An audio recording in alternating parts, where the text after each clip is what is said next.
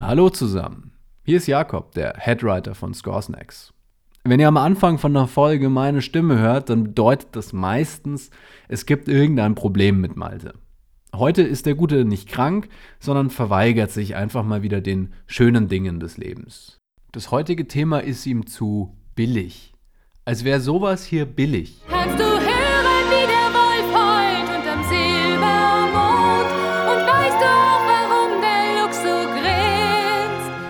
zum Glück gibt es wenigstens einen, der mich versteht.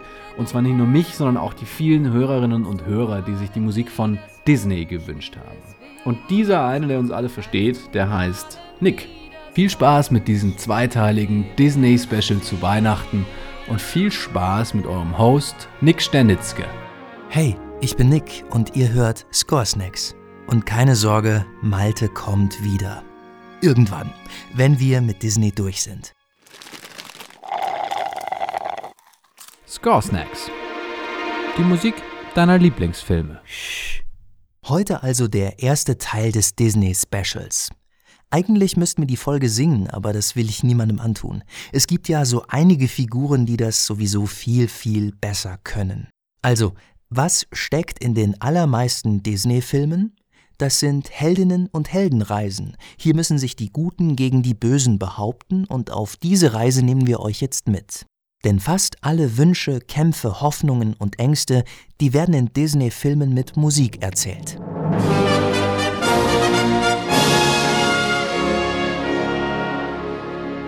Es waren einmal die guten, die tapferen, klugen, bescheidenen und ja, meistens auch hübschen Prinzessinnen, Holzmarionetten, Elefantenbabys, Löwenbabys, Meerjungfrauen. Und sie alle wünschten sich etwas. Natürlich nicht dasselbe, aber ein irgendwie besseres Leben allemal. Ich wünsch mir, ich wünsch mir, dass der Liebste mein mir heut noch, mir heut noch gehört, gehört. Ich hab ihn im Traum gesehen. When you upon a star, makes no difference who you are. Habt ihr die erkannt? Das waren Schneewittchen, Cinderella und Jiminy Grille. Wenn sich Disney-Charaktere etwas wünschen, dann machen sie das singend. Der Wunschsong gehört zu Disney wie Mickey Mousing, wie die Faust aufs Auge, wie der Topf auf den Deckel, wie das Glissando und der dumpfe Paukenschlag zu jedem Sturz, den Pinocchio hinlegt. Okay, ich denke, das ist jetzt klar geworden.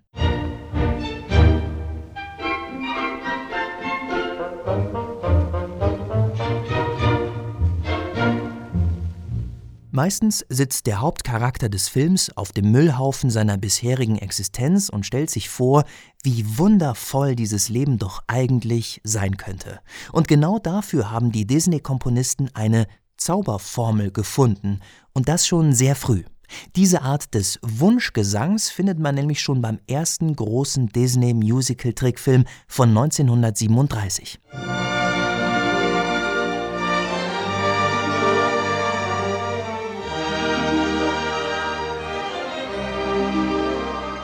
Sie ist die schönste im ganzen Land. Aber damit sie ihre Stiefmutter, die böse Königin, nicht an Schönheit überstrahlt, muss Schneewittchen zerrissene Kleider und Lumpen tragen. Und hart arbeiten. Die Prinzessin ist zum Marktsein verdonnert worden. Am Brunnen im Schlosshof muss sie frisches Wasser holen, und als sie ihr Spiegelbild auf dem Grund des Brunnens sieht, wünscht sie sich etwas. Ihre große Liebe soll sie finden und aus diesem Elend herausholen. Ich wünsch mir,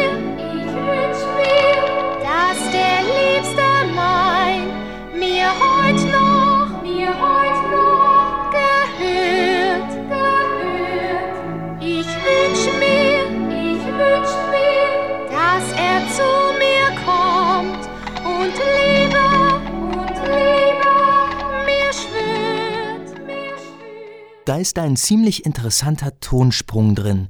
Und zwar im Original von I'm zu Wishing, also übersetzt Ich wünsch mir. I'm wishing, I'm wishing. Den Abstand zwischen diesen beiden Tönen nennt man Sechste.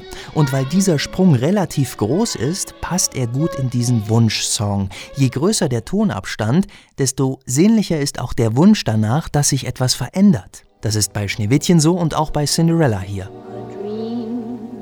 Is a wish your heart makes when you're fast asleep. Wieder ein Wunschsong und wieder kommt er ziemlich am Anfang des Films. Dieses Mal singt ihn Cinderella. Und die ist ja in einer ähnlichen Lage wie Schneewittchen, also ihre Stiefmutter hasst sie und deswegen darf sie die ganze Drecksarbeit machen.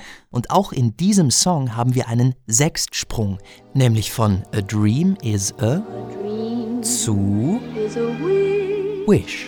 Also ein Traum ist ein Wunsch. Der Sechstsprung ist also das Wunschintervall schlechthin.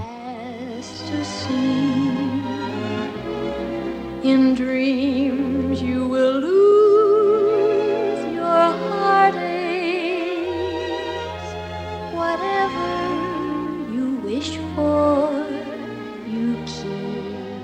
Das sind die klassischen Prinzessinnen-Träume.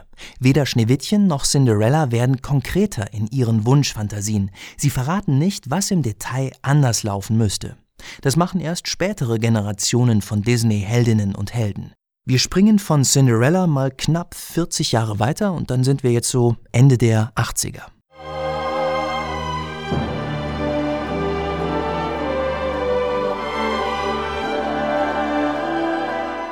Da gibt es ein Komponisten-Texter-Team, das für Disney sehr, sehr wichtig wird. Alan Menken und Howard Ashman. Die knüpfen musikalisch und textlich an das an, was in den Classics schon angelegt ist, perfektionieren das Ganze aber noch.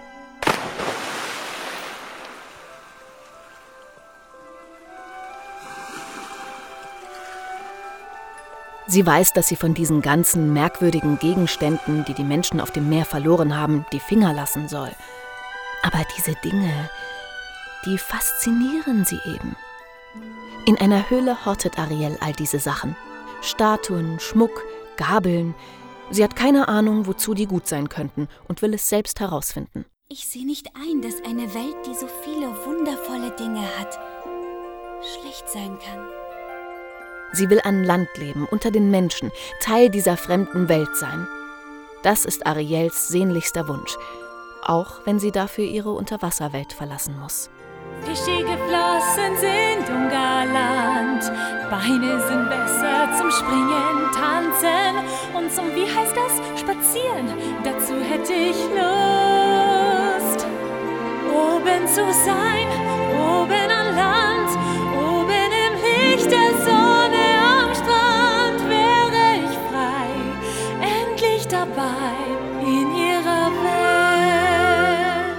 Wie sieht es hier mit dem magischen Wunschintervall aus? Es ist da, aber leicht verändert. Im Englischen singt Ariel Wandering Free und dann kommt Wish I Could Be. Wandering free, wish I could be. Und der Sprung zu Wish, der ist wieder ziemlich groß. Dieses Mal sogar noch minimal größer als bei Schneewittchen und Cinderella. Es klingt wie eine übermäßige Sechste, es ist aber streng genommen eigentlich schon eine Septime. Nick, du weißt, dass Malte nicht da ist. Du kannst einfach mit der Emotion weitermachen, ganz ohne große Fachbegriffe. Okay, okay. Aber trotzdem, warum hat der Komponist Alan Menken hier noch eine kleine Schippe draufgelegt auf das Wunschintervall? Ariel ist ein neuer Disney-Heldinnen-Typ. Sie hat in ihrem ersten Song ganz konkrete Vorstellungen davon, was sie will. Und sie will nicht irgendeinen Prinzen, sondern sie will eine fremde Welt entdecken und in ihr leben. So, jetzt kommt mal keine Prinzessin, aber auch ein Disney-Held, der ausbrechen will.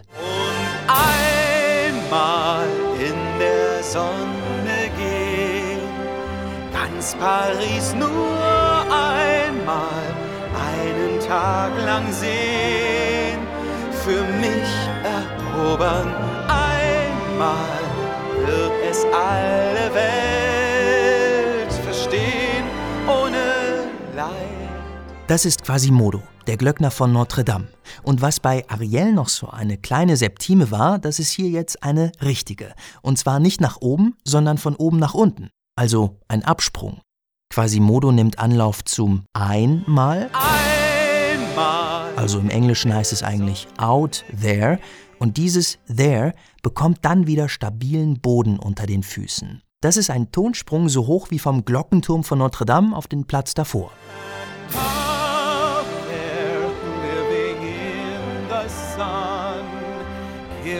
One day out there. All I ask is one. Die klassischen Disney-Wunschsongs von damals sind jetzt richtige musikalische Initialzündungen geworden. Das sind Selbstermächtigungshymnen, die die Figuren aus ihrem bisherigen Leben hinaus katapultieren. Ja, dann kann die Heldenreise ja jetzt losgehen. Und die Hindernisse müssten dann auch kommen. Denn es gibt ja so eine Grundregel im Storytelling. Es muss ein Hindernis geben, das zwischen Wunsch und Ziel steht. Es gibt also gewisse Figuren, die es unseren Heldinnen und Helden nicht leicht machen. Um die kümmern wir uns in der nächsten Folge Score Snacks. Und hoffentlich geht das Ganze gut aus.